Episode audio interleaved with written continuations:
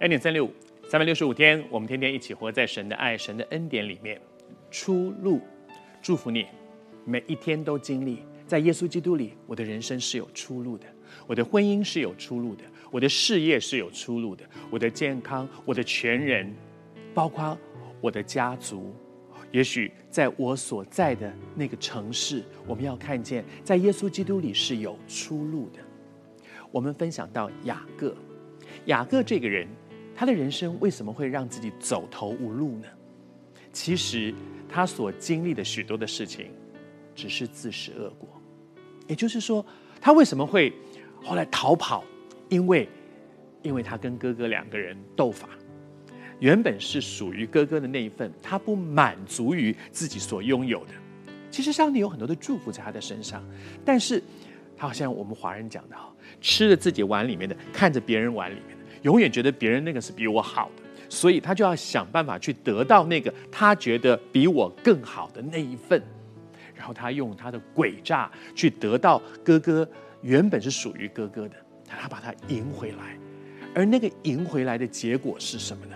结果是他惹毛了他的哥哥，以至于哥哥说：“等到我爸爸，等到我爸妈离开这个世界，我一定要把他杀了。”你就知道兄弟两个人兄弟鬩墙闹到这种地步。亲人闹成这种地步，最好的朋友闹成这样的地步，你是不是也正在这样的情况当中呢？你觉得说，哎呀，我怎么会弄到我的我跟我的家人搞成这样？我们的夫妻关系怎么会搞成这样？我跟我最好的朋友怎么会搞成这样？其实那是一个很伤心的一件事情，以至于雅各不得不流亡出去，逃跑出去。为什么？躲避哥哥。原本是双胞胎的兄弟，怎么把自己的人生搞成这样？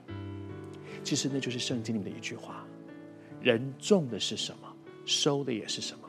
不要自欺，神是轻慢不得的。也许你会觉得说，我哥哥很笨，没关系，我把他东西抢过来之后，他也没办法，他他没有办法奈何我。是的，也许那个人没有办法奈何我，但是神是轻慢不得的，神都知道。所以，雅各之所以把自己人生搞成这样，不是别不能够怪到别人身上，是自己。我们每个人都会做错事，但是一个人在我所做错的事上，能不能够学到功课，我们需要有一个反省的能力。如果我永远觉得我今天会碰到这些事情，都是别人，都是我爸，都是我妈，都是我哥，都是我姐，都是我同事，都是我老板，都是。你你可以尽可能把所有的人都怪到别人身上，可是那个对你一点帮助都没有，因为情况还是一样啊。下一次碰到这样的状况的时候，我还是会这样做，然后我还是会碰到这样的结果。因为不要自欺，神是轻慢不得的。但是如果我能够在我所摔跤、做错的事上反省，这里面尽管有很多是因为别人的原因，可是也有一些是我自己要负的责任。